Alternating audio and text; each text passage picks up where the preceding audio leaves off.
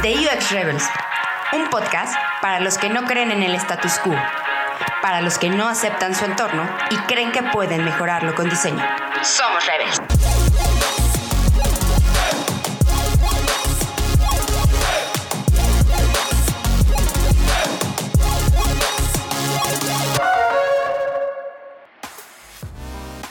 Hola mis queridos Rebels, bienvenidos a un nuevo episodio.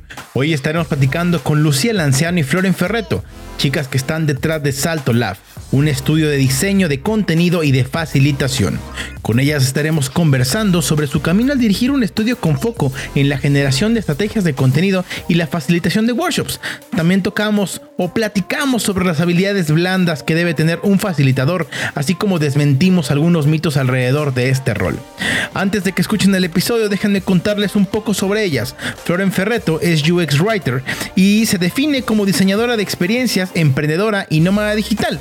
Siempre busca la iteración constante y se considera comunicadora full stack, ya que pertenece a este selecto grupo de diseñadores unicornios, pues pasó por el diseño web antes de llegar al writing. Esto le ha agregado valor a su vida profesional. Ahora platiquemos de Lu. Ella comenzó su carrera en la medicina osteopática, lo que le dio las bases de una mirada holística y centrada en las personas. Después migró al mundo de la tecnología adaptando herramientas de UX y desde el 2020 forma parte del equipo de Salto Lab. Su rol dentro de esta gran dupla es la de UX Strategist y facilitadora de workshops, aportando en los procesos el análisis, la comprensión y la validación. Así que ya saben que este episodio estará de lujo y traerá mucho valor. Sirvan su mate y recuerden, somos Rebels.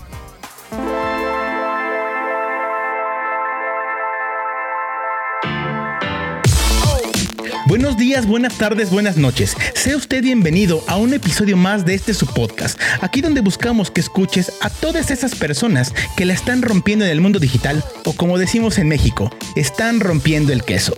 Esto desde UX Rebels. Acabamos de cumplir un año y estamos seguros que este podcast ya está en los libros de historia y en el futuro se hablará de estos dos rebeldes tomando como base estos audios para todos aquellos que busquen aprender de UX.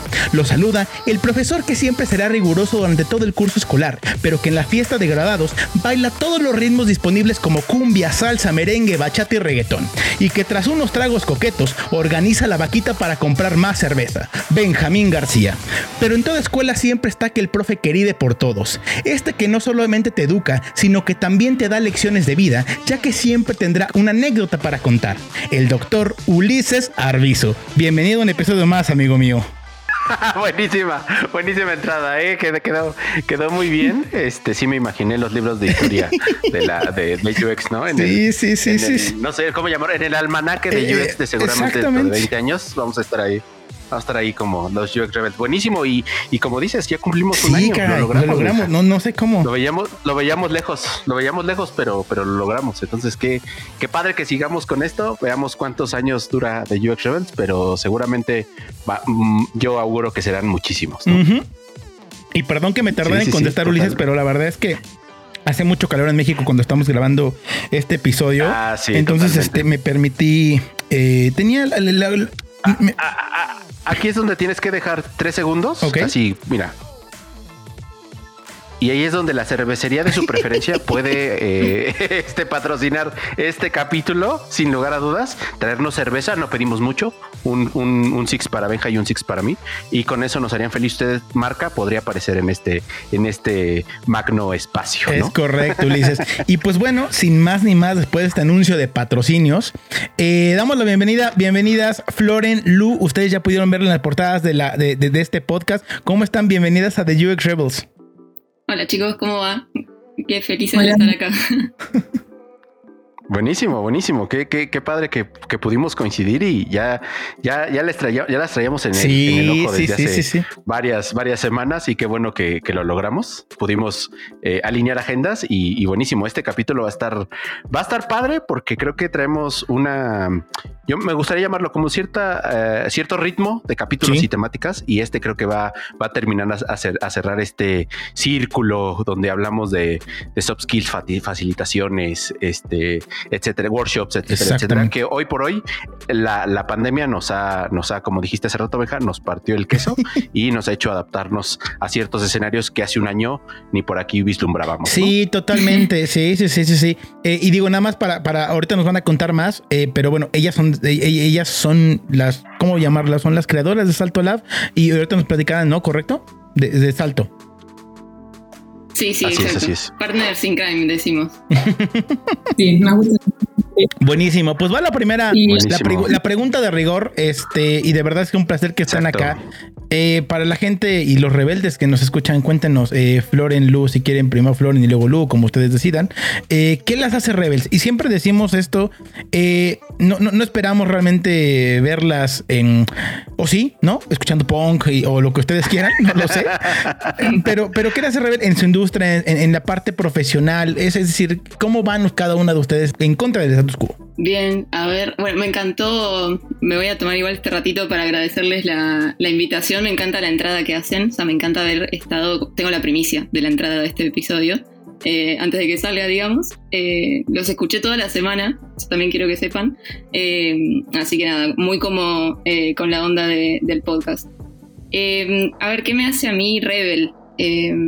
Me lo pregunté cada vez que, escuché cinco o seis episodios, me parece, y en los cinco o seis tipo pensaba cosas y decía, ah, por esto y por esto.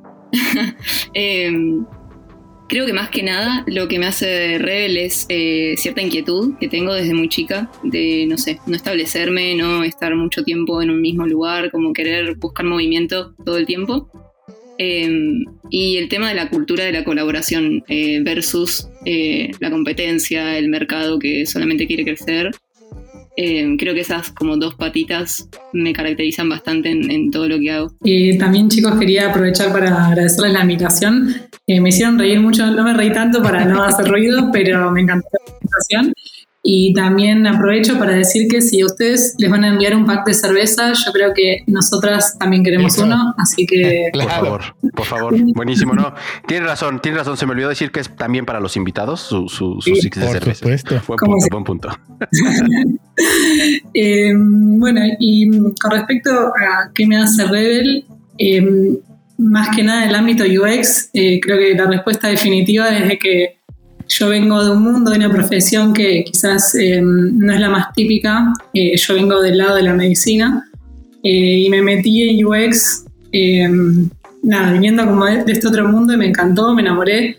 Y, y, bueno, ya hace unos años que estoy en esto y creo que en general es una característica que me define, que no, no me gustan las etiquetas o no me gusta pensar que porque las cosas son de una manera no pueden ser de otras. Y, creo también que uno siempre puede formarse y puede como nutrirse de cosas diferentes en cualquier ámbito, cualquier carrera, cualquier tema. Eh, así que creo que eso es eh, de lo más grande que me hace Me parece súper interesante ambas respuestas, pero sobre todo me gustaría destacar para la gente este, que nos escucha eh, lo, lo, que comenta Lu, o sea, de la carrera que vienes, vienes de medicina. O sea, y ahí me digo, y ahorita, y hay una pregunta particular, pero ¿cómo, cómo, fue este cambio justamente ahorita que vienes de la medicina? O sea, o sea, ¿cómo fue este primer encontronazo con el UX y que digas, ah, caray, esto está bien padre? Porque pensarías que pues no hay forma de llegar, ¿no? De la medicina a. Sí, algo clave es que yo vengo, o sea, no vengo de la medicina alopática, sino que vengo de la medicina osteopática, que es la medicina holística. Ok. Eh, sí, y yo en realidad empecé en diseño eh, cuando era más chica, adolescente, después del secundario. Eh, y por temas de la vida eh, me encontré con la osteopatía y también sentí que era lo que tenía que estudiar en ese momento. y la verdad que también ahora pensándolo, las propuestas que había en ese momento, estoy hablando de 2008, de diseño, tampoco eran del todo para mí, como no me terminaban de convencer demasiado. Y después de recibida de osteópata, yo trabajando, eh, quise tener un blog personal eh, y ahí es donde empecé a trabajar con, con Floren también. Eh, y ella ya empezaba a introducir design thinking y UX en lo que es comunicación. y para el lado del blog usamos mucho de UX y design thinking. Y ahí entré en contacto con toda la metodología. A mí, yo siempre, cuando algo me interesa, como que no espero un segundo y ya estoy mirando, leyendo. eh, investigando y me gusta mucho las cosas también hacerlas yo. Eh, así que ahí me metí de una, hasta hice como un diseño de lo que vendría a ser en vez del camino del usuario, del camino del cliente eh, y pacientes. Wow. y hice algunos cambios en la forma en la que trabajaba también en base a eso.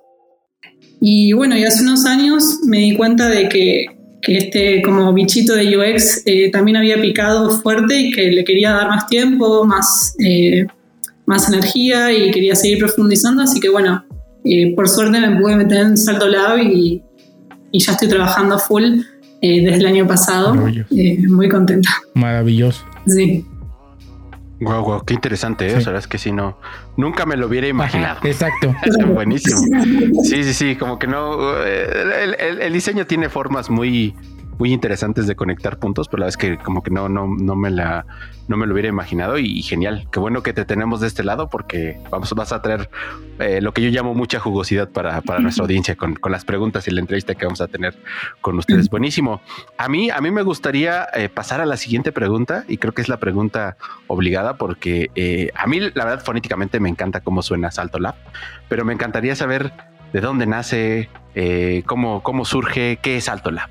Eh, mira, Salto Lab este año está cumpliendo su quinto año, pero creo que en realidad tiene dos años como estudio formal o digamos algo hecho de verdad como, como estudio, ¿no? Empezó en realidad, era mi forma de llamarle a mi trabajo freelance eh, hace cinco años cuando, cuando me mandé independiente.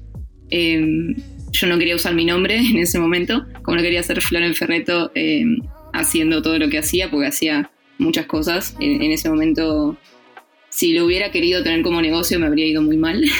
Eh, por suerte después eh, tuvo toda una, toda una evolución, pasé por una época de validación, digamos, y de, tratar de enfocarlo y también enfocarme a mí. Así que hay como un antes y un después en esos cinco años. Y hoy la forma que, le dimos o como nos es cómodo hablar también para, para encontrarnos con nuestros usuarios barra clientes y también presentarnos a la comunidad, decimos que es un Content Design Lab o un laboratorio de diseño de contenidos eh, y facilitaciones. El nombre un poco surgió por esto, por ahí hasta está relacionado al porque yo era rebel, pero en esta inquietud que tengo de, en hacer las cosas, siempre quise tener como un laboratorio o un espacio propio para diseñar proyectos y hacer cosas que me gustara hacer, eh, cosas de las que pudiera eh, aprender. Y siempre como que pensé, si tengo algo mío propio, quiero tener esa libertad y ese espacio para, para indagar y, probar cosas. Y a la vez quiero que sea un, nada, algo que me dé para vivir, digamos, eh, que lo pueda hacer sostenible en el tiempo, que le sirva para otras personas. Eh, el caso de Lu creo que es como el caso de éxito. el cliente se convirtió en partner.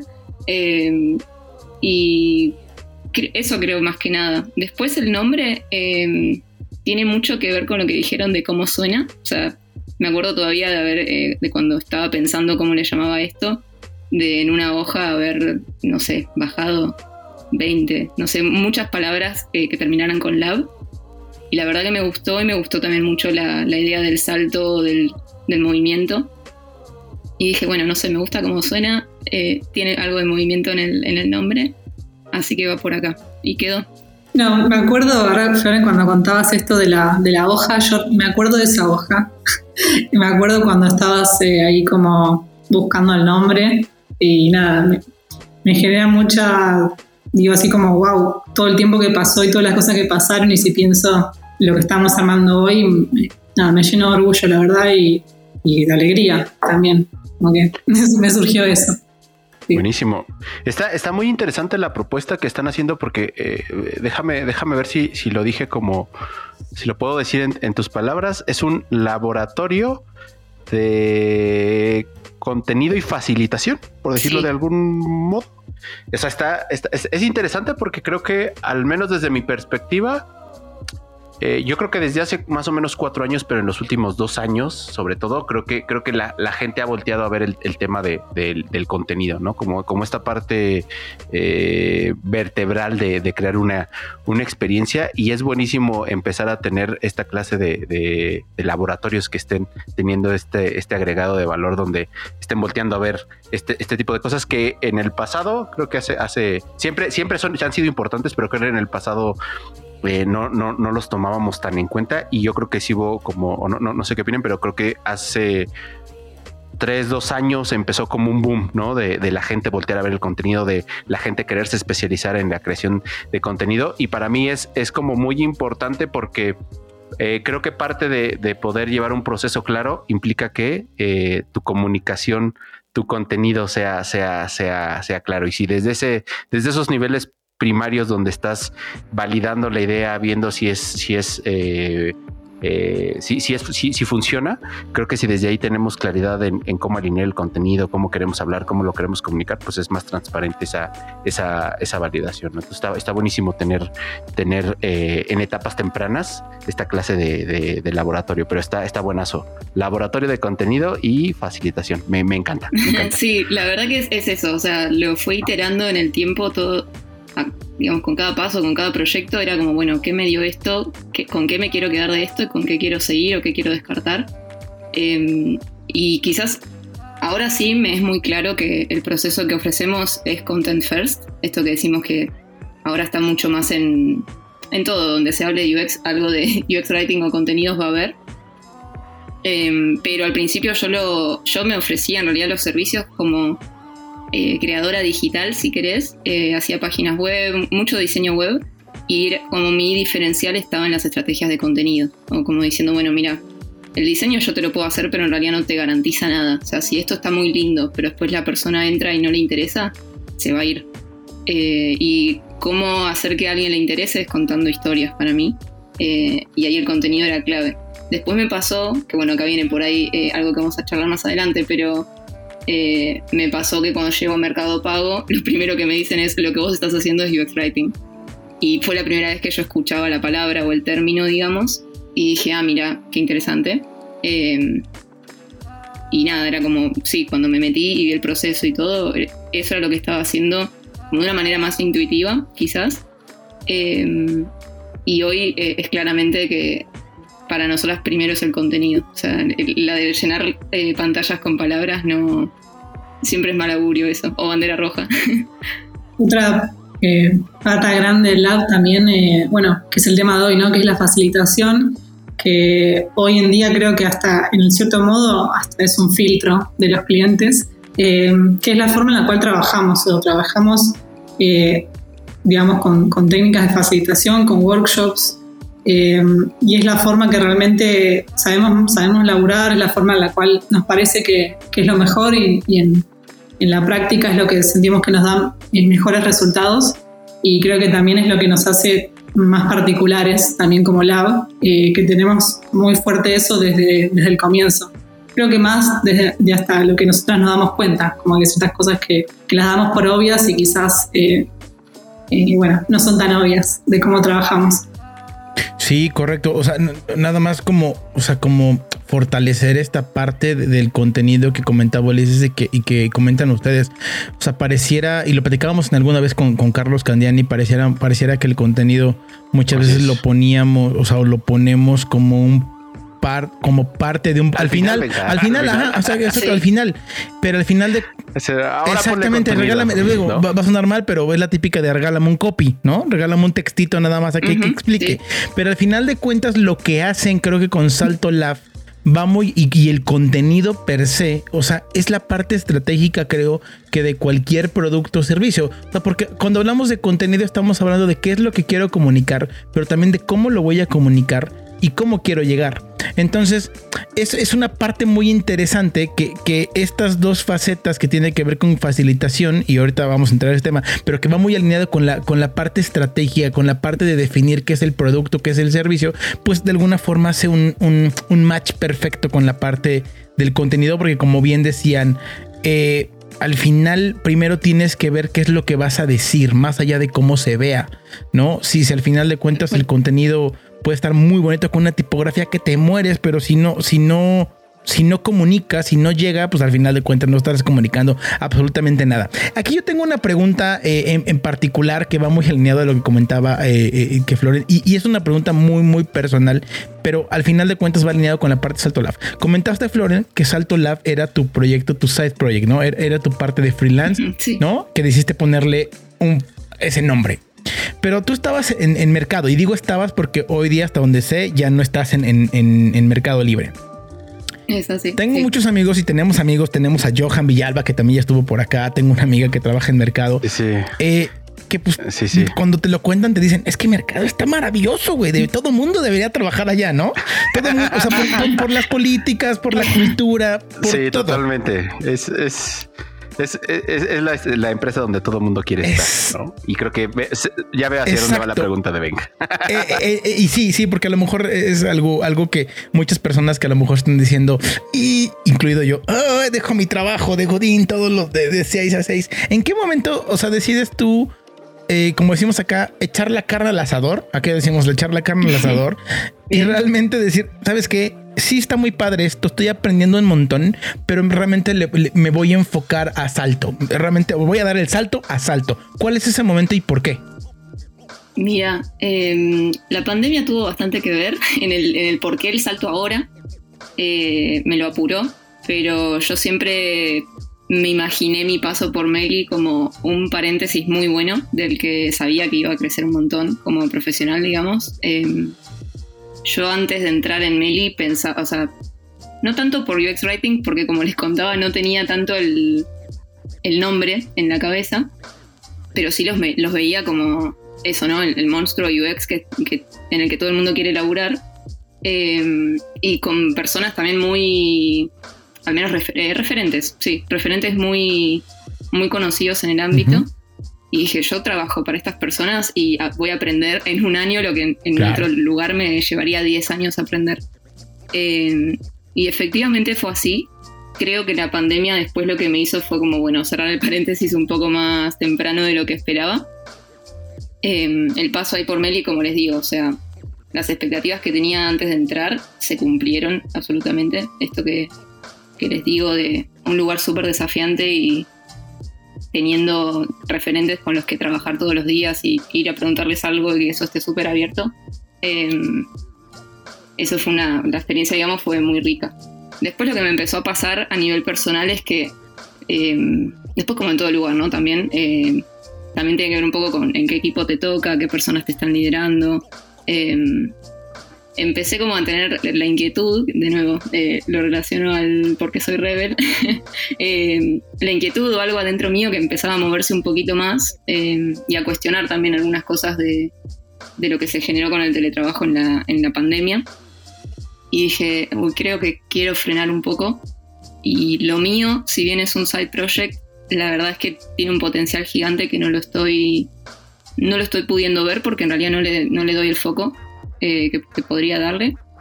Y quizás dentro de esta frenada que, voy a meter, eh, es una oportunidad para darle el foco a esto y, que realmente y construir cosas nuevas y también indagar mucho en, en esto que es la facilitación. Yo en, en, Mercado Pago el último año, o sea, trabajé en Meli, pero específicamente siempre estuve con, con proyectos de Mercado Pago. Y todo el último año eh, mis objetivos de carrera, la forma en la que yo estaba aportando al equipo. Siempre dije como, bueno, eh, soy UX Writer y voy a aportar las palabras como entregable final, si quieren, pero tenía mucho que ver también con el inicio de cada proyecto, eh, la parte quizás de más de discovery, facilitación. Muchas veces decía que era dupla de los diseñadores, pero también dupla del product owner, eh, por esto de que estaba mucho con la estrategia. Y sí me, me, me generó esta pregunta, ¿no? Como, bueno, como UX Writer hacia dónde, cuánto más puedo avanzar con la facilitación y cuánto más puedo avanzar en realidad por mi cuenta y viendo qué, se abre si, si me animo. Em, así que eso, eso fue como el, bueno, ya está, basta de posponer y cerremos paréntesis y avancemos. Oye, y, digo, e, esta pregunta ni siquiera estaba pensada, pero ahorita, eh, ahorita eh, bueno, este, siempre tenemos un, un, chat donde Ulises y yo estamos como deambulando en las siguientes preguntas, pero me, salió una duda a mí particularmente. A ver, entonces tú empezaste con Salto Lab, está cool, está muy bien eso. Y Lu empieza a trabajar con Lu como ella como tu clienta, ¿correcto? Correcto. Lu, ¿en qué momento te aventaron a ti Salto Lab? Porque, porque hasta donde me comentas, hasta donde comentas, tú, o sea, tú llevas ahorita ya, eh, ya, ya cerca de un año, ¿no? Ya formalmente en Salto. Entonces, eh, digo, está, padre porque al final de cuentas, eh, se, siente, ¿no? Esa vibra. Pero ¿en, qué momento tú, o sea, te apoderas, ¿no? De, esta parte de gestión de, salto. Y también en mi caso la pandemia tuvo mucho que ver. Creo que para muchas personas es una historia parecida. Yo ya estaba con ganas de meterme más, pero también yo también tenía la tranquilidad de mi otro trabajo eh, y era como, bueno, salir a un mundo nuevo, que tenía muchas ganas, pero era tomar esa valentía, pegar el salto, justamente. Quizás Lu, eh, ay, perdón, Lu, te interrumpo con algo que para mí es muy concreto. Eh, vos tuviste que cerrar el consultorio. Sí. Con el lockdown. Sí.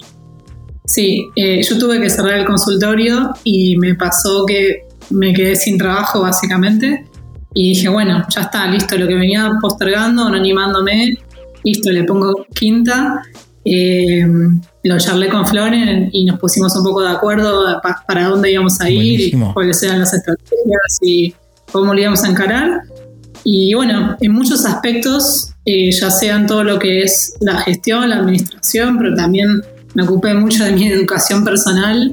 Eh, me quería anotar una carrera que no pude por la pandemia porque los papeles que tengo que presentar, bueno, no los estoy pudiendo gestionar todavía. Pero bueno, me hice un millón de cursos, leí un montón de libros y también eh, fue mucho, yo me di cuenta de que había muchos conceptos que ya los tenía incorporados, eh, porque por suerte tuve las, quizás como contrario a la mayoría de la gente que entra en UX, yo primero tuve la posibilidad de practicar mucho y quizás después me llegó más la información eh, teórica. Yo empecé a trabajar con UX primero con mi blog pero después también tuvimos un proyecto de una aplicación que fue una iniciativa mía, eh, una aplicación de deportes, eh, que no llegamos después a que salga, digamos, a la estancia final, pero ah, estuvo, estuvo muy avanzada, hasta tratamos de financiarla y todo, y bueno, no salió. Eh, y en todas esas partes yo estuve metida 100% involucrada, haciendo wireframes, haciendo todo lo que involucra, testigos con usuarios ahí en primera fila. Y todo eso me trajo un montón de experiencia concreta, que después en el momento de, estudiar era como, bueno, sí, esto ya lo sé, esto también ya lo sé, eh, y era más como eso, incorporar nuevas cosas, pero me sentía muy cómoda, la verdad. Así que bueno, eso, eso motorizó mi, ingreso a Salto Lab y después mi, mi decisión de quedarme, que también 100% este año y, y lo que sigue esto que cuenta Lu del, del lab o el proyecto este que tuvimos, le decimos la startup fallida, eh, es un poco lo que representaba el lab antes. Eh, yo tenía los proyectos con clientes, digamos, que lo que me daba un presupuesto si, si queremos. Em, y después tenía proyectos que me gustaban como el concepto o quería indagar o decía, bueno, esto me va a servir para aprender a, no sé, programar en su momento cuando hice la página web. Em, y, y esta aplicación fue uno de esos que era lo que le, dedicabas el tiempo de la semana que, te sobraba y que, nada, en vez de estar tirado viendo eh, Instagram o algo así, le dedicabas un rato a eso. Y, de repente la pandemia creo que fue eso, a Lula encontró con disponibilidad full time. como lo que hacía antes como side project, ya tenía, ya le podía enfocar. Sí, no había excusa. Ya no, no, no había ninguna excusa y todas las posibilidades y yo también tengo que decir que le veía mucha potencial a Salto Lab y sentía que le iba a poder dedicar tiempo y energía. Eh, y bueno, Flora al principio estuvo un poquito más presente en los primeros meses, pero después realmente eh, estuve muchísimo yo y después, bueno, a medida que fueron saliendo los talleres, Flora estaba más como docente eh, en, los que son los, los talleres virtuales. Em, y ahora, bueno, un poco nos dividimos tareas eh, de acuerdo a, las, a nuestras fortalezas y lo que más nos gusta cada una. Y bueno, ya ahora está más repartido.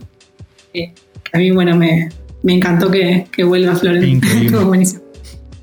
Buenísimo, y, y, y, perdón chicas, pero a mí me surge otra duda y, no quiero no quiero dejar la oportunidad de, de preguntarla. Lu, venías de medicina y, al final eh, a, mí, a mí me gustaría que nos platicaras eh, eh, retomo esta parte que decías de, esta visión holística que tenías como, como de la medicina. Y creo que es muy obvio como entender qué partes son diferentes al diseño, pero me gustaría saber desde tu punto de vista qué, similitudes o qué encontraste en, a la hora de, lo que traías como carrera de medicina a, digamos, a la parte de, UX y dónde se conectaron los puntos para decir, wow, o sea, sí, sin problema me muevo, me muevo hacia, este lado? O, qué fue lo que se activó que, hace este paralelismo entre, entre eh, estudiar medicina e irse e, e, ir hacia, hacia el diseño y la facilitación? Bien, em, me costó mucho ponerle palabras. Al principio era más como una sensación de que me sentía comodísima y le encontraba mucho sentido como interno. Era como esto sí, completamente. Me sentía como una sensación de familiaridad. Y después con el tiempo empecé a, entender que una parte enorme, especialmente como la osteopatía, que es una medicina holística, eh, que tiene que ver con, el contacto con las personas, con la mirada, digamos, empática hacia el paciente, también hacia los usuarios, eh, que es más en UX. Eh, toda esa parte me di cuenta que tengo mucha facilidad. De hecho, al comienzo me metí mucho en la parte más de research dentro de UX, que me interesaba mucho todo lo que son las entrevistas, lo que son los testeos. Toda esa parte me parecía muy interesante y me sentía muy cómoda. yo tengo, no sé, eh, casi 10 años de atender a gente y, tener ese contacto eh, estrecho, hablando de cosas complejas. O sea, cada persona eh, viene con un mundo de cosas y tenés que tener una mirada súper holística y súper amplia para poder, entre toda esa marea, entender para dónde ir y, y qué hacer, ¿no? Entonces, yo me sentía como, si lo ponemos como en las etapas del ciclo, me sentía muy cómoda en la primera etapa, en lo que es eh, empatizar en lo que es entender, eh, definir la parte del problema. Eh, toda esa parte a mí me siento tremendamente cómoda y siento que tengo facilidad también. así que parte sería eso, sería como la visión holística y la empatía, diría que son como mis, mis fortalezas que siento que traigo a este mundo y, y, que aporto en, en el lado concretamente. No, buenísimo, buenísimo. Ahora, ahora me hace mucho, mucho, mucho, mucho sentido. Perdón si, si la pregunta puede ser un poco obvia, pero la verdad es que sí. Y ahora que lo dices, entiendo, entiendo totalmente eh, la, similitud que pudiste encontrar, pero, pero es muy interesante cómo mm, pueden ser diferentes los, los, vamos a llamarlos así, las áreas de, práctica, pero al final la parte del contacto humano, de entender, de la empatía, se refleja de una manera muy, muy similar, no importando si estás atendiendo a un paciente, y lo voy a decir, a lo mejor lo voy a sobresimplificar, no importando si atiendes a un paciente o si estás entrevistando a alguien para, para tener información sobre cómo hace su journey, ¿no? Entonces eso, eso se me hace muy, muy interesante y, y, gracias por, por, por, la, por las historias que está trayendo esta, esta entrevista, chica, está, está buenísimo. ¿Qué opinas, Por nada a mí me, encanta igual eh, también la pregunta. Eh, Buenísimo. Y nada, una última cosa que me vino con lo que dijiste, que lo dejo así como, eh, como un comentario, pero que me parece que es muy difícil aprender a hacer las preguntas que hay que hacer necesarias cuando uno está hablando con, bueno, yo soy un paciente o un usuario o, quien sea que uno puede tener una conversación. Ustedes lo sabrán, que el tema de las preguntas es clave. Y mm, que eso con la práctica, un poquito uno lo va aprendiendo, incorporando, eh, y eso es lo que sentí como que de alguna manera también tenía muy trabajado eh, por mi experiencia personal. Me encanta, me encanta, me encanta. Eh, y, reitero lo que, lo que acaba de comentar Ulises. o sea, mm, pues gente que nos escucha, digo, el, tema que vamos a hablar y ahorita ya vamos a entrar en tema de facilitación, pero es importante que la gente que, haya escuchado estas historias y, la historia tan rica que nos está trayendo tanto Floren como Lu, nos hablan justamente de cómo puedes, o sea, muchas veces preguntan, ¿no? De cómo entrar y, cuál ha sido el cambio y muchas veces nos sesgamos y creemos que no podemos dar el salto de, de literalmente de una carrera a otra, ¿no? Eh, al final es encontrar que sí de otras carreras, como el comentaba Luno, el, caso de la medicina, pues ya hacías, ya, ya hacías empatía, o sea, ya hacías research, ¿no? Y es como nada más ponerle realmente, pues como comentabas hace rato, pues la parte técnica que puedes acudir en los libros, pero realmente pues es encontrar el, el, que, el que ya lo estabas haciendo y nada más ponerle, pues al final de cuentas, este, pues pies y cabeza. Muchísimas gracias, de verdad, por esta gran historia. Y vamos a entrar ahora sí al tema eh, por el cual nos gustaría platicar entonces, la pregunta formalmente, ¿qué es facilitación? O sea, ¿qué es realmente? Porque, eh, eh, hablamos mucho de esto y a lo mejor, bueno, en, mi caso también me dedico mucho a la facilitación y ustedes se dedican un montón a la facilitación. Pero me gustaría de su experiencia que nos expliquen realmente qué es, porque ahorita ya lo mencionaron, pero a lo mejor ciertas personas se pueden quedar de, pues, ¿qué, es esto, no? Este, ¿qué, de, qué trata y de qué va la facilitación?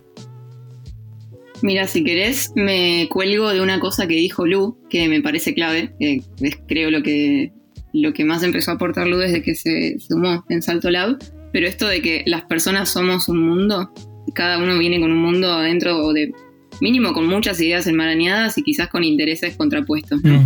Em, creo que en la facilitación lo que logramos es desenredar esos nudos que, con los que cada uno viene y sacar una, soga de la que se puede tirar y con la que se puede trabajar y, avanzar. Me gusta. Em, en ese sentido me gusta mucho decir que la definición de la, de, la, palabra es hacerla fácil, ¿no? Pero el hacerla fácil yo lo entiendo como intervenir o ponerse en el medio de una forma que no interrumpa, de todas maneras, el, flujo de lo que esté pasando, pero sí intervenir y, hacer que las cosas pasen. Em, casi que también me gusta decir que de forma transparente, porque los que están ahí eh, en la facilitación participando no deberían darse cuenta que vos estás como en ese, con ese objetivo, ¿no? De como, bueno, necesito que esto se ordene y que salgamos de acá con algo muy concreto. Em, con algo muy concreto que quizás no, lo sabes de antemano, pero sí lo que querés es darle un marco a, la comunicación y a la, colaboración. Me encanta, me gusta mucho. Lu, ¿tienes ahí otro, otro aporte? Sí, que va, al menos esta parte de la facilitación creo que es lo que más me gusta. Eh, que, para mí es una gran fortaleza, que tiene que ver con, también que se le da mucho espacio a la creatividad y, como a las ideas de todas las personas, que no siempre es tan fácil eh, llevarlo adelante en equipos de trabajo, como que hay personalidades que pesan más que otras, a veces hay problemas que son difíciles, entonces quizás se hacen como muy engorrosos las, como las formas de tratar de solucionarlo. Y creo que la facilitación un poco hace todo eso al mismo tiempo, ¿no? Como que ayuda a que algo avance, le da espacio a las personas para que puedan aportar y, digamos que no se sientan también excluidas y también hace muy rica la solución, ¿no? Potencialmente, eh, porque todos aportan. Em, y también me parece que también la pasamos mejor, eso es mi opinión personal, ¿no? Pero también, eh, eh, también es más divertido, quizás en algún aspecto, y ahora en forma remota me parece aún más necesario que no nos vemos las caras o nos las vemos atrás de la pantalla. Eh, es más difícil como que realmente todos estén en la misma forma. Y creo que la facilitación acá ayuda un montón.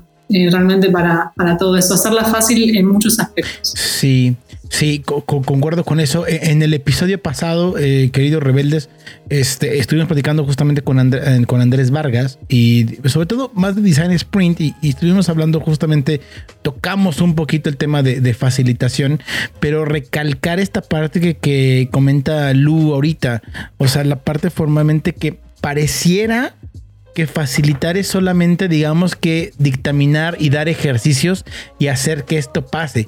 Pero durante los ejercicios, pues tienes que lidiar con un montón de cosas, porque como bien comentaba eh, Floren, pues cada cabeza es un mundo. Y cuando tú estás facilitando, pues es en, dentro de ese mundo hay problemáticas, hay eh, estados de ánimo, hay, hay, hay un montón de cosas que el facilitador al final tiene que lidiar con eso, pero pues tampoco es... no, es como que vayas a solucionar el problema, pero es más bien tienes que ver el cómo desatorar, ¿no? Esa problemática para que al menos lo que estés gestionando, lo que estés facilitando, pues funcione de correcta forma, ¿no? Sí, y creo que igual en nuestro día a día eh, podemos hacer un trabajo que no involucre facilitación. Igual las personas seguimos siendo un mundo y hay un montón de dificultades eh, y creo que la facilitación es como que brinda algo como de de espacio, de luz, también como de algo que visibiliza, ¿no? Eh, como que a todo eso que está ahí, como que le da un marco muy concreto, un tiempo, también un objetivo específico, determinado, eh, y como una motivación a avanzar, ¿no? Eh, a ir hacia algún lado y todos trabajar colaborativamente y, y, como consensuar en eso, ¿no? Yo, ahí me ocurren como, desde mi experiencia por lo menos, dos cosas muy distintas en lo que es la facilitación con, que ahora en Salto Lab quizás lo tenemos más con clientes y entre nosotras es una cosa que se da más natural, pero quizás de cara a los clientes es con ellos.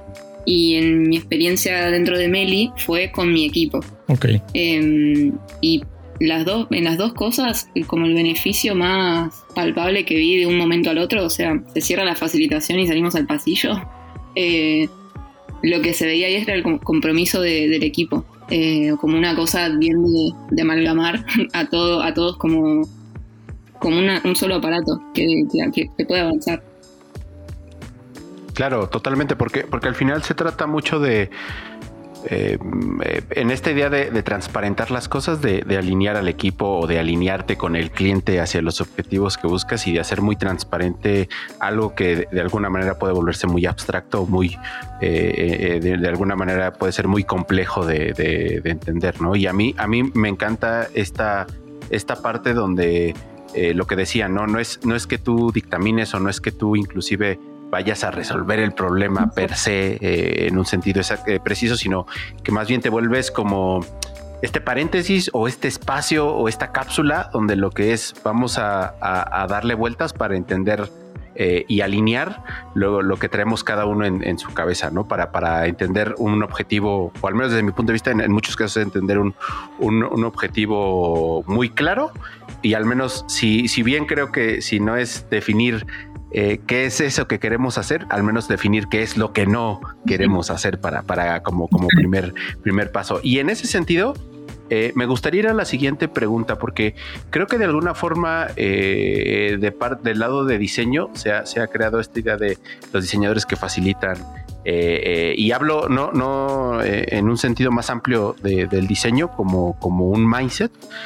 ¿Qué tipo de personas son las que deberían de aprender a facilitar y por qué deberían de aprender a, facilitar? ¿Dónde le puede sacar ventaja eh, el, hecho de, entender, eh, de, poder, de poder entender este concepto de facilitación? Mm, interesante. Em, a ver, desde mi experiencia yo lo veo como... Es muy bueno si estás como abajo, digamos, me gusta decirle abajo, digamos, de juniors, eh, analistas, Em, puede ser una gran habilidad que te diferencie del resto y, te haga desarrollar la, carrera. Eso, sin dudas. Y después como, digamos, más allá de, eso de la carrera profesional, donde sí te va a servir eh, todo el tiempo es para, no sé si sos un product o un, no sé si product owner, pero project leader seguro. O sea, si sos líder de proyectos em, o como diseñador estás liderando todo un proyecto de diseño, eh, o sos líder de equipos, creo que ahí es donde más te da pie para generar una cultura de, esto de la colaboración y, liderar con, el, con un ejemplo práctico, ¿no? Como no hacer una bajada de órdenes, sino em, tomar decisiones con tu equipo, entender por qué están tomando un camino y no el otro. Creo que ahí más que nada... o sea, eso lo digo como pensando en la estructura de una corporación, por ejemplo, como Meli, pero si lo llevo a nuestra experiencia con, con Salto Lab, nosotros hemos hecho muchas eh, formaciones a equipos de marketing, eh, equipos de comunicación interna también. Y incluso ahí es como que les renueva la manera en la que están trabajando, es como renovar un poco la, filosofía y, aporta un montón. Eh, quizás después hay una persona concreta en el equipo que es la que termina facilitando, pero creo que cualquier persona que quiera entrenar, digamos, la, hacer un juego de rol o digamos poner, ponerse a practicar cómo sería facilitar un, encuentro, una dinámica, le va a aportar, es, como un mundo nuevo, ¿no? Eh, abrir la puerta a un, mundo nuevo. Buenísimo, buenísimo. Ahí, ahí Lu, ¿tienes algo que, eh, que aportarnos? Sí, em, sí, yo lo pensé más, digamos, la pregunta más desde como, si quieres, no sé, como capacidades, entre comillas, por decirlo de alguna manera. Eh, yo creo que cualquier persona eh, potencialmente puede ser eh, facilitador o facilitadora, eh, pero sí quizás hay que ser súper consciente de que la, la, parte humana de la facilitación está y es muy importante y hay que saber eso, digamos que también esa parte se entrena, se practica pero hay que estar como dispuesto a, a poner esa parte de uno también. O sea, por ejemplo, para ser muy concreta, si hay, no sé, un conflicto o si hay como debate porque no logran consensuar, eh, hay que saber manejar eso y, digamos, sumar eh, para que avance y no engancharse en la discusión, ¿no? Como que todo eso eh, es muy importante y nada, está bueno saberlo, digamos que, es algo clave para facilitar. Buenísimo, sí, al, final creo que lo, interesante de, y creo que va a ser, va a ir hacia las, hacia, hacia las siguientes preguntas que tenemos, pero es esta parte que al final eh, no puedes no puedes olvidarte de, la parte humana de las de las valga la, obviedad de las personas pero pero cómo vas a tener que, tener esta esta agilidad que hablaba eh, Floren en el sentido de poder entender cuándo debes o podrías facilitar para poder hacer algo complejo o como dirían, como dirían ustedes, hacerla fácil, pero también que al final ese proceso no es algo que pase como a lo mejor el libro nos pueda decir, donde sí, claro, nos sentamos a discutir, a platicar solemnemente dos horas, cuando en realidad en algún momento se pueden, los ánimos se pueden calentar y se puede discutir, debatir eh, y dar a lo mejor de ahí de vez en cuando el manotazo de porque tengo más jerarquía, lo, tenemos que hacer así, etcétera, etcétera. Pero cómo poder, cómo, cómo la importancia de poder modular esos, eh, vamos a llamarlo así, esas esas, emociones que por ser humanos van a suceder y cómo otra vez volverse esa parte que destrabe y que se vuelva a volver este espacio como neutro donde eh, la cosa es busquemos hacia dónde queremos ir de manera transparente, no es tú y yo, sino en, común acuerdo hacia dónde, hacia dónde vamos. Buenísimo, buenísimo eh, lo, que, lo que nos dicen. ¿Qué opinas, Sí, totalmente, totalmente de acuerdo. Y, aquí me sale una duda muy particular justamente en términos de, facilitación o del facilitador forzosamente. O sea, ustedes nos platicaban que, que, Salto se dedica forzosamente a la parte, digamos que de estrategia de contenido y la facilitación. Em, ¿Qué piensan, o, más bien, creen ustedes que esta, este rol de facilitador va a llegar el punto en que realmente se va a poder vender como un rol particular de facilitación, es decir, quitarle, eh, no sé, UX designer y facilitador, eh, porque, eh, no, porque ahorita, por ejemplo, imagino que la conocen porque salió de ella en Smart, esta 10 cara, no, pues al final de cuentas ella ya se vende como facilitadora, ¿no? O sea, al final ella se dedica a correr workshops, ¿no? Y no se dedica haciendo que es UX designer. ¿Ustedes creen que tarde o temprano este rol, así como últimamente ha tomado tanta posición la parte del UX designer o cualquier rol que queramos hablar, el product designer, el product owner, tarde o temprano habrá un rol particular de facilitación quitando el apellido? Yo creo que por fuera de lo que es UX, em, y no sé ahora cómo llamarle al ámbito, pero conozco gente que es facilitadora. Em, quizás son parecido a algún gestor de proyectos, pero Em, sí hay gente hoy que al gestionar proyectos se, empapa, digamos, de, estabilidad o la desarrolla y la pone a disposición de, esos proyectos. Pero es verdad que no se llama facilitador, se llama gestor de proyectos.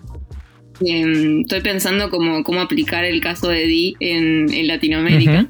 Eh, porque imagino también ella eso, ¿no? Sale de Asian Smart y creo que tiene también todo un, camino recorrido en, en, lo que es diseño de experiencias.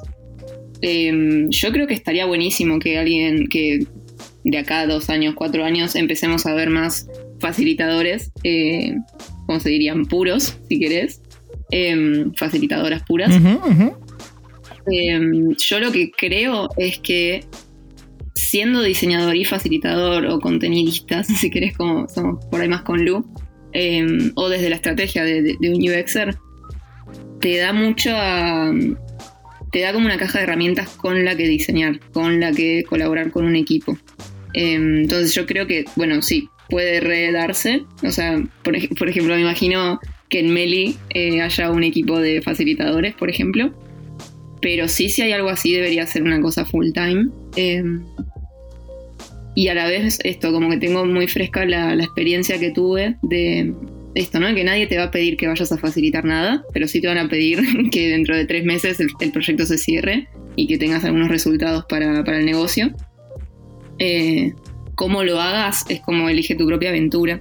Eh, y ahí en mi caso se dio con, con, las facilitaciones y tuve la suerte de que también me daban esa libertad, ¿no? Como, bueno, el proceso elegílo vos, pero tenemos estos objetivos.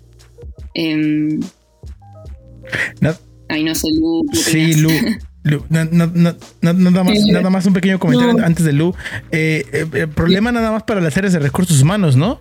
O sea, porque, porque y, digo problema porque ahora a, a, las nuevas vacantes, a las nuevas posiciones, tarde o temprano creo que eh, yo, yo comparto, y digo ahorita de pasarlo, pero comparto que este rol de facilitador tarde o temprano tendría que agregarse más o pedirse más y va, y va a terminar pasando.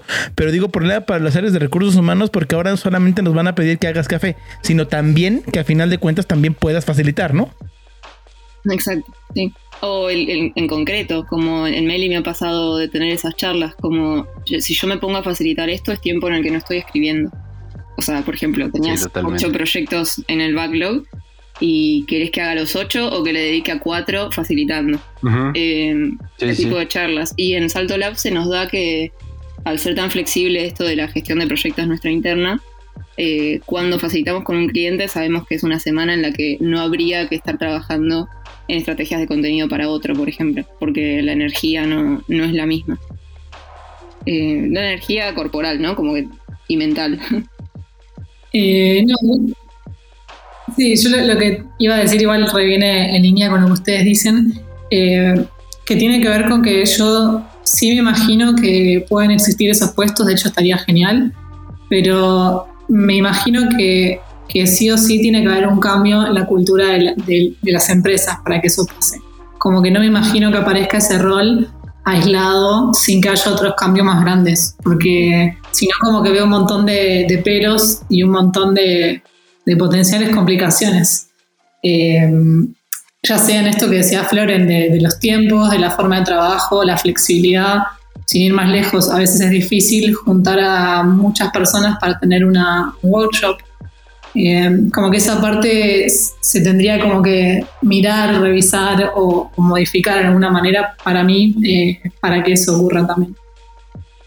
Sí, sobre todo porque creo que eh, lo que sucede, o, corríjanme si, si, estoy sesgado y, estoy mal, pero creo que mucho de la facilitación implica, antes de resolver el problema, primero entendámoslo, ¿no? Y entonces implicaría que las empresas piensen más en primero entendamos lo que el problema antes de, resolverlo y hoy por hoy la cadencia nos da que la, la, hay que hay que no, no me gusta decir educar, pero hay que convencer, hay que intentar buscar clientes que eh, eh, no estén sesgados por el yo ya quiero esto y vamos a mandarlo a producción y saquémoslo, sino cuando es, espérate, vamos primero, o sea, tienes una buena idea, pero primero pasemos por un proceso para validarla y para entender si, si lo que estás, eh, si, tu hipótesis es lo que realmente la, persona necesita o es un problema a resolver, a lo mejor el problema es, es otro, ¿no? Y, entiendo totalmente a, los, a lo que se refiere Lu, porque pues, pues si no sería un poco como, como sacar roles de manera espontánea, ¿no? Y creo que sí debería haber un cambio, no sé si gradual, pero creo que sí debería haber cambios en los cuales propicien la, razón de, tener estos, estos eh, que hoy por hoy son, son roles que, la gente toma y habrá quien eh, eh, haga más deep o se especialice más o las propias necesidades de la empresa donde esté trabajando le forcen a dedicarle más tiempo porque es un hecho, o sea, no, no, no, no, no tampoco sobresimplifiquemos eh, el trabajo de facilitar, que es más allá de correr un workshop, es lo que sucede antes, lo que sucede después, y es mucha chamba más allá de, de, las dos horas o de los tres días o de los cinco días, si fuera un design sprint, de, de, todo, toda la planeación que hay antes y después es un proceso que obviamente pues o le das o te dedicas a hacer otra cosa, pero, pero difícilmente vas a poder estar facilitando y teniendo una producción como a lo mejor como un diseñador al 100%, ¿no? Entonces eso, eso, eso está, eso está, claro, eso está claro y, concuerdo mucho con lo, con lo que dice Lu. Y ahí me gustaría dar eh, otra, otra pregunta, porque creo que lo, obvio entonces es, eh, entendiendo estos retos que requiere el, ser facilitador, eh, ¿qué tipo de, soft skills debes de tener o qué tipo de soft skills debes desarrollar? Entendiendo que, al menos desde mi perspectiva, lo primero es que te interese meterle o, tengas curiosidad por la facilitación, porque a lo mejor traes soft skills, pero si no es algo que te, que te llame, algo que te mueva, pues difícilmente te vas a, vas a buscar oportunidades, ¿no? A diferencia de decir, me interesa me, llama la atención el potencial que pudieran tener esta, esta eh, vamos a llamarla así, este rol o estas prácticas. ¿Qué soft skills debes de tener o desarrollar para poder ser un buen, un buen facilitador? Em, bueno, una que un poco creo que ya la mencioné, pero me parece que, suma un montón de tener como una forma empática hacia los demás, esto de poder como observar más allá de las palabras y, poder conectar con la gente es fundamental eh, para la facilitación. Em, creo que otra, algo más que veo que a mí me parece re importante, que tiene que ver con la flexibilidad de que a veces eh, las cosas quizás no, salen exactamente como te planeas o, uno propone un tablero con una dinámica y también tener esa flexibilidad de que, bueno, las cosas van a ir cambiando, se van a ir modificando o puede haber eventualidades y tener la, flexibilidad, la tranquilidad de decir, bueno, ok, está todo bien, eh, es parte de eso y que no, que no, no sea un problema. Eh, eso me, me parece muy importante. Y después algo que yo personalmente que estoy tratando de entrenar, que lo vengo entrenando desde que hago esto, que tiene que ver con, bueno, mantener un poco la energía arriba, eh, tener como una, no ser un payaso, pero tener como una, eh, una, personalidad o desarrollar una forma de vincularte que sea eh, buena onda, alegre, simpático en lo posible. para eso, para que sea también dinámico y divertido que me parece que potencia otras cosas también, ¿no? No es solamente para pasarla bien, sino que todos trabajan más relajados y eso facilita mucho. Sí, tal cual. Em, coincido con todas las que dijiste. Igual tenía pensadas otras yo. eh, aproveché que hablabas para pensar y bajar ideas. Em, yo creo que todo lo que tenga que ver con comunicación interpersonal, em, sí, tiene que darse pero también mucho el, poder leer entre líneas, o sea, poder leer, eh, escuchar a alguien y leer de verdad lo que está diciendo, el interés que tiene detrás. No el interés como algo de uh, los intereses ocultos que tiene, pero sí las expectativas que tiene, las intenciones, por, qué le interesa estar participando ahí, por qué necesitamos que esté participando ahí. Em, eso como tratar de entenderlo muy bien. Y después el tema este de... Por mí viene la palabra liderazgo como más general, pero esta cosa de estar al servicio del otro y mantenerse em, approachable, es en inglés. Em, sí, una persona cercana con la que, con la que podés con la que podés contar. Creo que eso como habilidad es blando. Eh, lograr tener esa. Crear ese tipo de, relaciones. Me encanta. Y ahí tengo nada más una pregunta que muchas veces se cree eh, que va alineado con habilidades blandas. O sea, eh, se pareciera que cuando se habla de facilitación tienes que ser demasiado extrovertido. Y, ocupo la palabra demasiado. Y es lo que me gustaría quedarme, ¿no? Demasiado extrovertido. ¿Esto es real? O sea, yo, digo, yo, yo en experiencia también conozco, o sea, personas que no son demasiado extrovertidas y que son muy buenos facilitadores, ¿no? Pero, pero está creo que muy sesgado o, o digamos que está muy, ah, pues sí, muy mal pensado que, que ya en que los facilitadores debemos o tenemos que ser o deben ser, como quieran llamarlo, esta persona que siempre llega de ¿qué pasó chicos? ¿Cómo están? Vamos a facilitar un... No, o sea, ¿e-, ¿esto, esto es real? Este, eh, sí, no, porque parece, o sea, como animador de bodas, ah, no es porque yo sea animador de fiestas. sí, justo, justo, no es porque yo sea, sí, venga facilitando. ¿Qué pasó chicos? ¿Cómo están? Hoy vamos a facilitar un workshop buenísimo. No, no, pero, pero esto, esto es real. O sea, realmente tiene que tener esta chispa o esta parte de extrovertido en exceso. Mira, por suerte, creo que no. Y creo también que es algo cultural. O sea, primero que la facilitación en UX se estuvo posicionando mucho por el design sprint. Y quienes hoy tienen mucha visibilidad con el design sprint son agencias como Agents Smart, no sé cómo pronunciarlo. Eh, y ellos tienen esa cultura, ellos son de esa manera, entonces obviamente que generan un modelo a seguir si querés. Em, Exacto, sí. Y eso, eso es como que se ve así. Eh, incluso nosotros una vez nos lo preguntamos, como, che, pará, estamos haciendo algo mal, porque nosotros, con Lu esto lo hemos hecho. Eh, o sea, no un test de personalidad, pero casi. O sea, no sé si es el enneagrama, unas cosas de esas, eh, más por lo holístico, si querés, pero nos consideramos personas introvertidas, en realidad.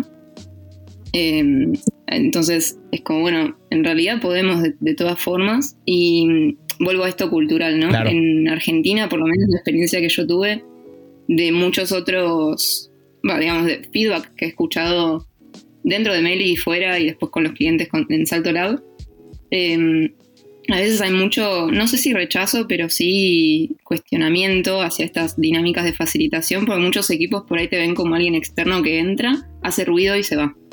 Claro, sí, y sí. es como, bueno, ¿y qué nos eh, tuvimos un evento, sí, estuvo buenísimo, vino comida, jugamos con post-its, pero ¿qué hacemos? Em, eso es una gran oportunidad que creo que tenemos en cuando sos proveedor de facilitaciones, ¿no? Como muchas agencias de facilitación en, Buenos Aires, em, es eso, escuchando feedback de, la gente y nosotras también analizando un poco cómo destacarnos o cómo diferenciarnos de eso, em, vemos como esa oportunidad. Y después es esa, como en realidad lo que tenés que hacer es entregar resultados. O sea, no importa si. Obviamente que mantener la energía de la gente arriba, pero no hace falta estar eh, con un cotillón para que la gente esté con, la, con la energía bien ahí.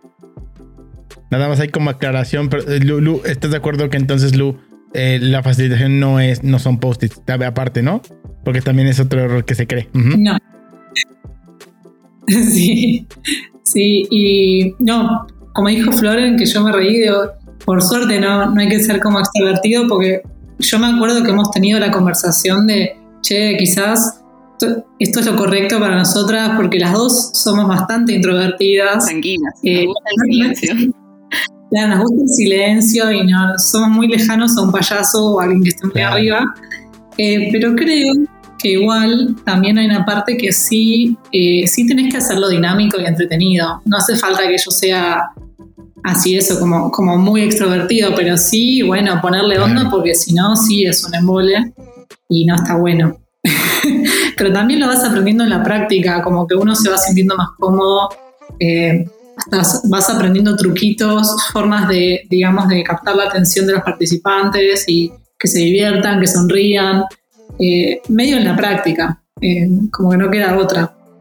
totalmente, ¿no? Al final creo que eh, sería un poco como decir, no necesitas estar alegre, y, perdón si mi, mi, mi metáfora se queda corta, pero no necesitas estar alegre para darle alegría a los demás. O sea, al final no, no se trata de que eh, estés arriba todo el tiempo para que la gente esté arriba, sino más bien entender, y como lo decían hace rato, leer a la gente, ver mucho sus triggers o sus, o sus motivantes y entender cómo modulas eso para que vayan en la dirección correcta hacia, hacia el objetivo que tenga la, la, facilitación, ¿no? Pero, pero buenísima la, la pregunta porque sí entiendo de repente que sin querer se puede dar este eh, estereotipo de pues tiene que ser alguien súper dinámico, movido en el extremo, ¿no? O de manera caricaturizada, ¿no? Total, totalmente, ¿no? Y, aquí me gustaría pasar eh, a, otra, a otra pregunta. Eh, para que hablemos de las cosas que no, quizás el libro nunca nos dice, ¿no? Y es la que de repente nos interesa porque creo que es de donde más se aprende. ¿Cuáles desde su perspectiva han sido eh, los mayores retos o cuáles han sido los retos que han tenido a la hora de, facilitar? ¿no? Porque creo que eh, existen, pero se habla muy, muy poco, muy poco de ello, ¿no? Y creo que es donde más, seguramente donde más han aprendido. ¿Cuáles son los retos que han encontrado a la hora de estar facilitando? Bien, em, de mi lado, los primeros grandes retos, porque los demás, o sea, cuando me pasaron estos, me di cuenta que los demás no, eran, no habían sido retos, habían sido que yo no tenía experiencia, pero donde sí tuve retos fue em, no la primera facilitación de mercado que hice en Meli, pero sí la primera en la que iba gente de arriba, o sea, eh, de casi director o directora. Ahí fue un reto eh, concreto. En, este, en ese momento todavía íbamos a la oficina y en medio era una dinámica de una mañana entera, también era bastante larga para lo que estaba preparada, si querés, la cultura de, la empresa en ese momento.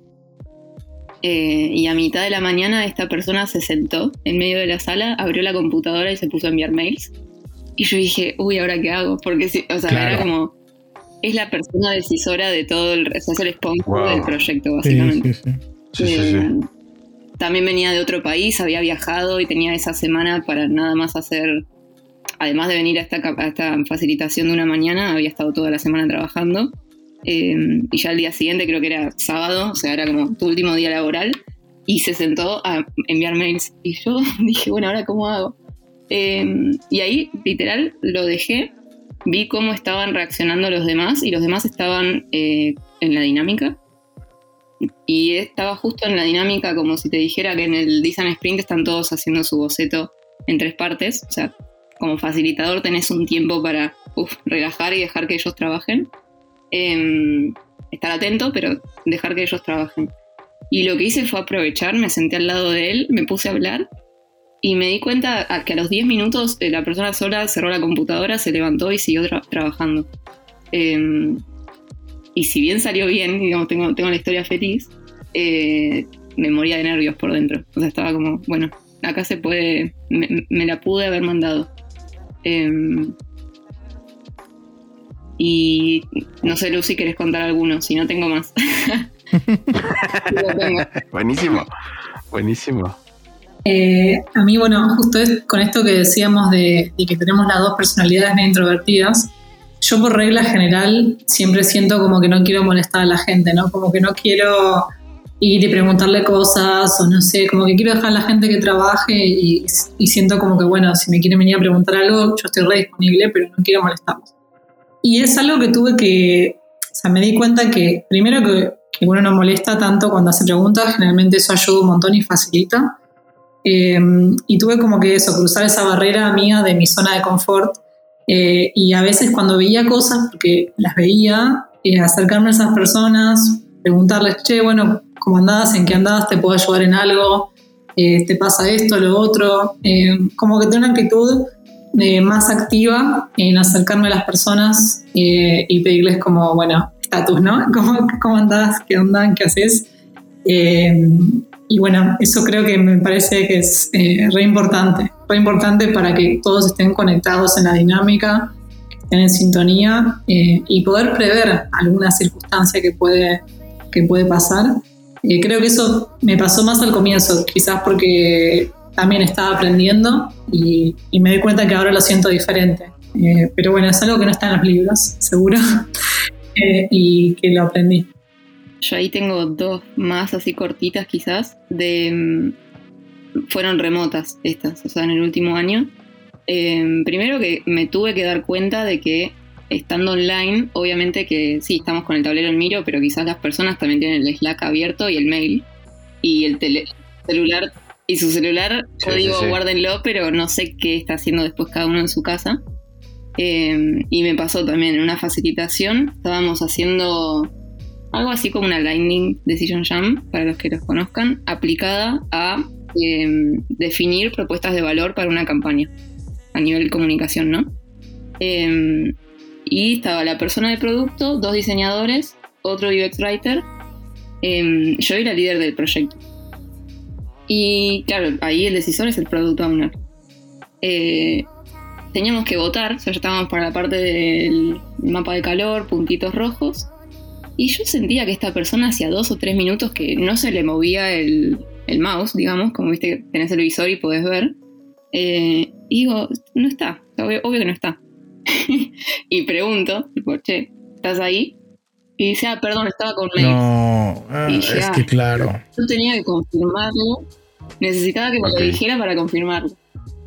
Y a partir de ahí lo que empecé a implementar es decir, literal, o sea, cada 10 minutos, aunque sea una pesada, eh, si están en Slack, apaguen o tipo cierren la pestaña del mail. Em, sí. Como ser más insistente en esto de lo digital porque nos pasa, quizás, no sé, vas en el auto, te agarras el semáforo y agarras el teléfono. Es como ya un hábito que tenemos de, de scrollear o poner nuestra atención en otro lado. Eh, pero bueno, me, venía rompiendo la dinámica en ese sentido. Em, me quedé con esa anécdota, se me fue la otra. No, pero sí tienes razón. Y, creo, que pasa mucho, ¿no? O sea, ese tipo de cositas particulares, sobre todo ahorita en pandemia, pasa un montón. Sí. No, y, y al final creo que lo rescatable es y, que justo creo que es lo, lo, interesante es que el libro no, yo, yo digo, yo leí el de Sprint y el libro no te dice, híjole, si el director no te está pelando, ¿qué haces? ¿No?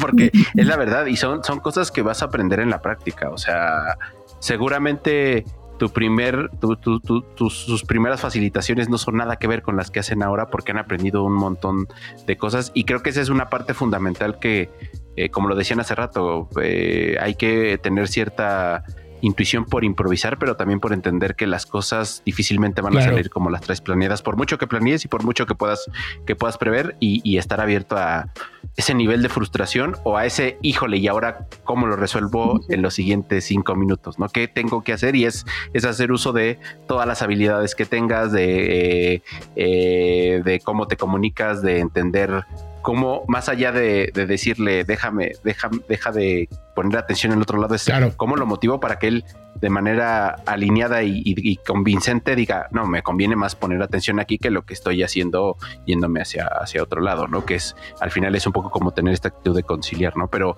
pero son buenísimas estas historias porque al final creo que te dan esta otra amplitud de no va a ser un camino sencillo, pero no vas a ser el único que pasa por ahí y, al final eh, interesantísimo eh, eh, tener estas anécdotas de gente que como ustedes ya llevan un rato y como dicen ya, ya lo hemos aprendido, hemos salido de nuestras áreas de confort y podemos tener ya mucho más, mucho más luz, ¿no? Tal cual.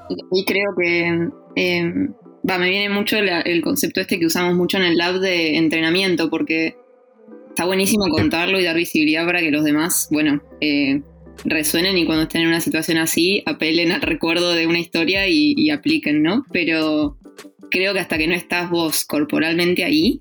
Em, Difícilmente lo vas, a, vas a poder Exacto, superar. Sí, sí, sí. Sí, es mucho de, buscar espacios para entrenar. Sí, totalmente. Y, bueno, y la verdad es que digo, vamos con la última eh, pregunta que tenemos preparada, pero antes de pasar de entrada, ha sido de verdad, digo, no, no todavía no te despedimos, pero ¿verdad? Qué, qué charla tan, tan a gusto, ¿no? La verdad es que muy a gusto conocer su historia de salto, e, estos aportes que creo que le van a servir, no solamente en facilitación, o sea, que sirven en, en cualquier persona, en cualquier profesional que no solamente está dentro del diseño, ¿no? O sea, tanto aporte que se pueden llevar. Y me gustaría preguntarles ahora sí que este, ustedes dirán quién empieza, pero cuéntenos esos dos personas o personajes creativos, diseñadores o facilitadores eh, que admiren, ¿no? A, eh, a, quien admiran, cuéntenos dos, este, eh, no sé si quieren empezamos con por, por Lu. Dale, dale. Em, yo quería mencionar que a una persona se llama Alan Dix, que es un profesor de, que lo conocí en, en IDF, en Interaction Design Foundation, que si bien él netamente no es que hable necesariamente de facilitación, sí me aportó muchísimo en, algo que fue clave, por decirlo así, en mi, evolución como facilitadora. Eh, hice un curso que tenía que ver con creatividad eh, en procesos, eh, digamos, de ideación. Y toda la parte que dio él acerca de creatividad y lo que implica en el proceso creativo, y cuáles son esas etapas y todas sus recomendaciones, todas sus anécdotas, historias, eh, no tiene desperdicio. La verdad que es un curso que a mí me sumó muchísimo, entendí muchísimo más eh, por qué funcionan las facilitaciones, por qué, por qué funciona el design sprint. Eh, de hecho, quedé tan manija que hice una nota, porque quedé como tan contenta de ese curso y le saqué tanto jugo que bueno, que después hice una nota vinculándolo con la facilitación. Así que a él no lo quiero dejar de mencionar. Y acá me juego con que Flor quizás haya una repetida, pero um, Britney, que también es la de AJS Market, y eso también me, parece que, es un modelo a seguir en muchos aspectos. Eh, y, bueno, la, seguimos un montón. Yo la, sí, me parece genial y, y va por ahí. Sí, me lo sacaste de la, de la lengua. Eh, sí. sí, sí, Bueno, voy con dos mías. Em, hay mucha gente, esto antes de nombrar, hay mucha gente facilitadora que en realidad está como sin visibilidad, se mantiene debajo del agua, que no es gente que muy profesional, pero no es como que no sé, no encontrás material sobre ellos, es como Así que nada, a eso no los voy a nombrar porque no, si googlean no van a encontrar nada, van a tener que trabajar en sus equipos o algo así. Em, pero bueno, también voy a nombrar a dos mujeres. Una es argentina, se llama Ana Dorado, fue cliente de Salto Lab. Eh, y también mentora, también le digo, como fue las dos cosas. Em, ella es visual thinker, eh, no sé ahí si se pronuncia bien, pero viene del visual thinking y también tuvo mucho... Ella ahora se encarga de dar em, workshops de facilitación y, gestión del tiempo a personas comunes, digamos, a personas de la calle, pero tiene todo un background trabajando con empresas, eh, haciendo facilitación. Y con ella, cuando fue cliente, trabajamos mucho con, todas las dinámicas que se les ocurran del design thinking. Eh, mismo también me ayudó a que yo me diera cuenta de que estaba haciendo facilitación. Yo en ese momento a mi servicio le llamaba consultoría y ella lo que me dijo fue, me estás facilitando y estás haciendo UX eh, con, una estrategia de contenido. Eh, así que nada, ella síganla si no la siguen todavía. habla mucho de esto, ¿no? Del lenguaje visual y cómo puede ayudarte a trabajar mejor en equipo, eh, y facilitar dinámicas. Y después ah, también salida de Agent Smart, de Carano. Me gusta ahí, ponele, yo iba a decir Britney, pero también tiene mucha visibilidad. Em, de 10 Carano creo que me gusta un poco más el estilo y me gustaría incluso que tuviera, que hubiera más material de ella. Es como, necesito que dé un curso y hacerlo. Por dos. Eh, trabajar Por dos. Exacto, sí. Eh, ok, ok creo que esos dos. Sí, por dos. Eh, eh Diez Carano, este, bueno, eh, independientemente, digo, la, la, hemos seguido, digo, gente que no los, que, que no la que no las conozca, este, pues sí, vaya, investiguelos. Eh, vamos a dejar los links, ahorita les vamos a pedir los links. digo, vamos a dejar los links de, de Deal. Lo poco que tiene, porque no tiene mucho contenido.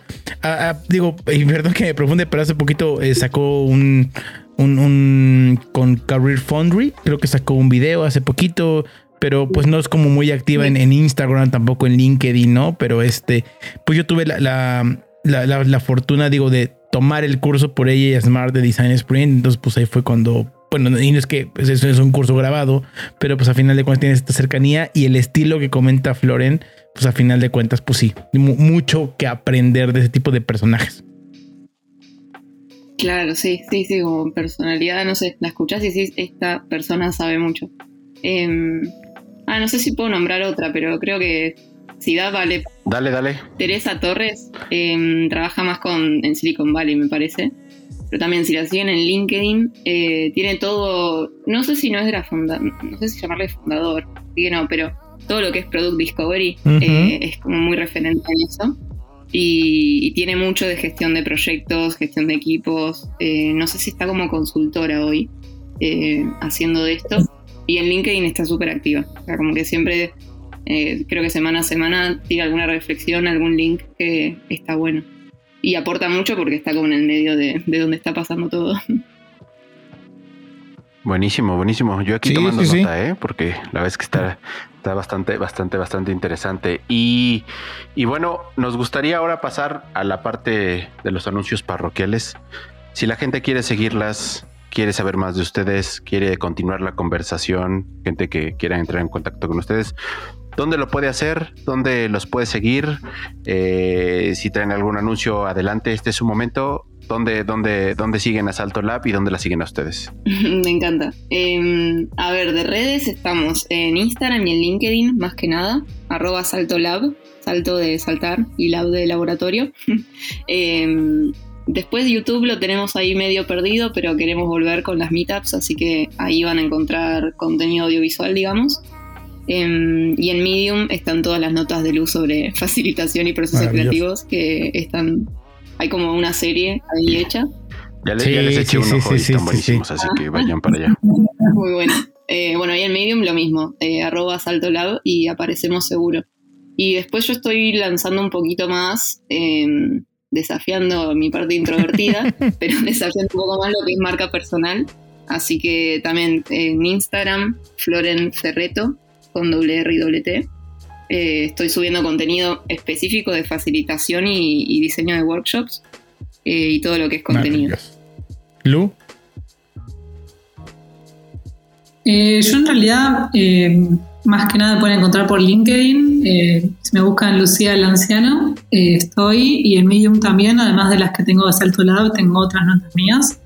Y Instagram lo uso de forma personal, así que por ahí no, no me van a, van a encontntrar, pero bueno, no lo uso para, para cosas de la entrada, Yo de entrada eh, voy, a, voy a lanzar una petición aquí, Ulises. Perdóname, Ulises. Voy a lanzar una petición.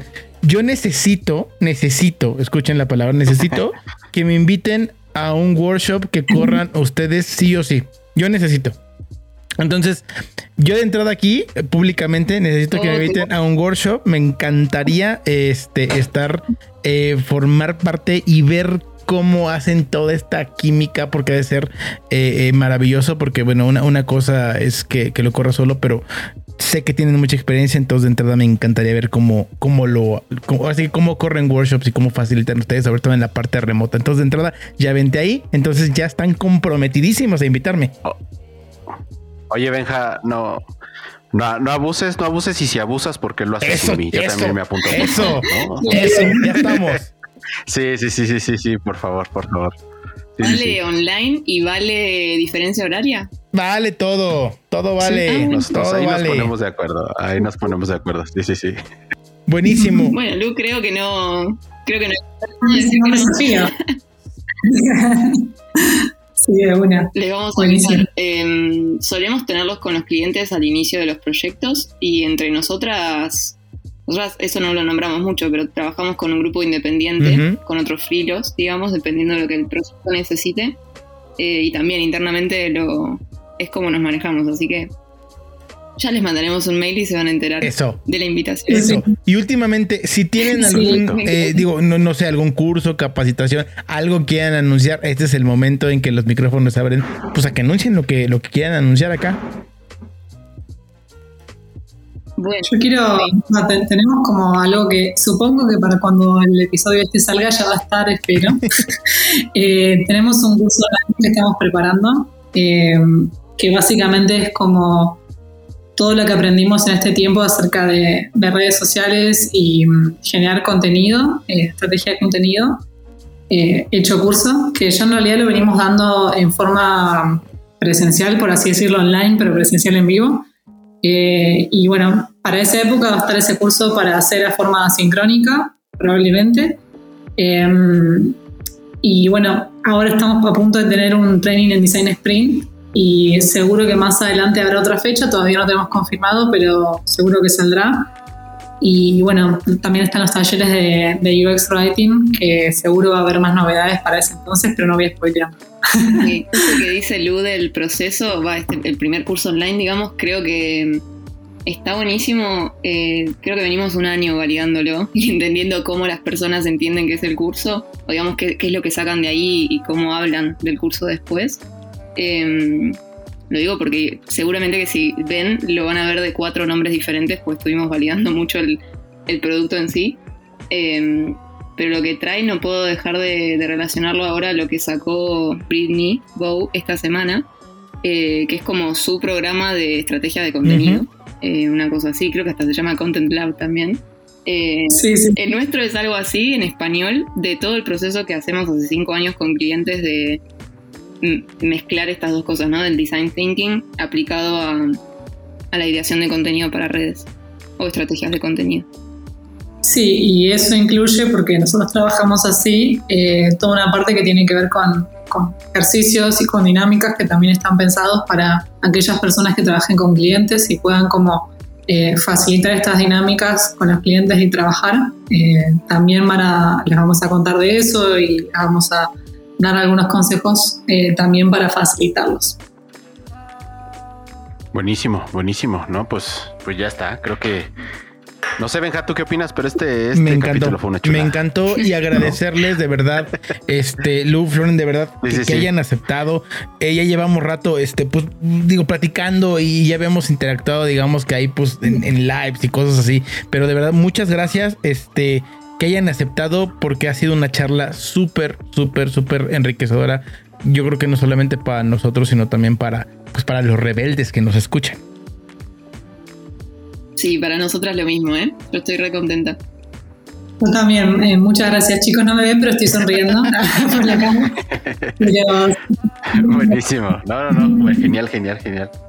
Pues venga, venga, la verdad es que buenísimo, buenísimo episodio. Este, y cumplimos un año, así que qué mejor que iniciarlo de esta manera. Y pues nada más, eh, van, a, van a empezar a notar nuevamente, nuevamente ciertos cambios. No vamos a hacer, eh, no vamos a hacer eh, como cierre de temporada forzosamente, ¿no? No, lo hemos platicado, pero, pero sí vamos a cambiar de temporada. Y, cada vez que cambiamos de temporada, pues evidentemente vienen ciertos cambios que vamos siempre actualizando. Eh, pero sobre todo, sobre todo, sobre todo, eh, lo más seguro es que en próximas fechas, este, y es algo, y siempre, y, nunca tenemos como el, como, como bien bajada la idea, ¿verdad, Ulises? Eso es, nunca tenemos bajado el, timing, Pero, pero seguramente, seguramente después de este episodio ya nos van a empezar a ver más en video, no solamente con los eh, eh, no solamente con The Rebels, sino también eh, en The UX Rebels. Esperemos que todo, todo, todo vaya fluyendo de esta forma.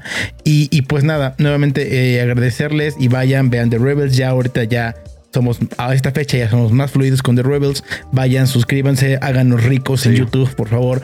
Necesitamos vivir de este podcast. Mira, nomás, nomás de, suscribir con eso. Y, con eso, y, pues este. nada, eh, eh, luego los patrocinadores les mandamos nuestra dirección para que evidentemente nos manden las cervecitas que nos tienen este, pues... Exactamente, por supuesto, por supuesto. Sí, sí, sí, por supuesto. Así que veremos qué cervecera es la primera que se anima, ¿no? A, decir, yo, yo pongo las cervezas en The UX Rebels. A ver, a ver. Esperemos. De regalo de cumpleaños tendría que ir. Claro, por supuesto. Sí, ¿verdad? Sí, sí, sí, totalmente. Totalmente. Pero bueno, pues este, creo que nada, pues como siempre, síganos en nuestras redes sociales como The UX Rebels, T-H-E-U-X Rebels, y, y, listo, ¿no, Benja? Este, pues creo que hay que, hay que, hay que cerrar con el Correcto. y como ya lo saben, nos vamos, nos escuchamos en el próximo episodio. Y recuerden. Rebels.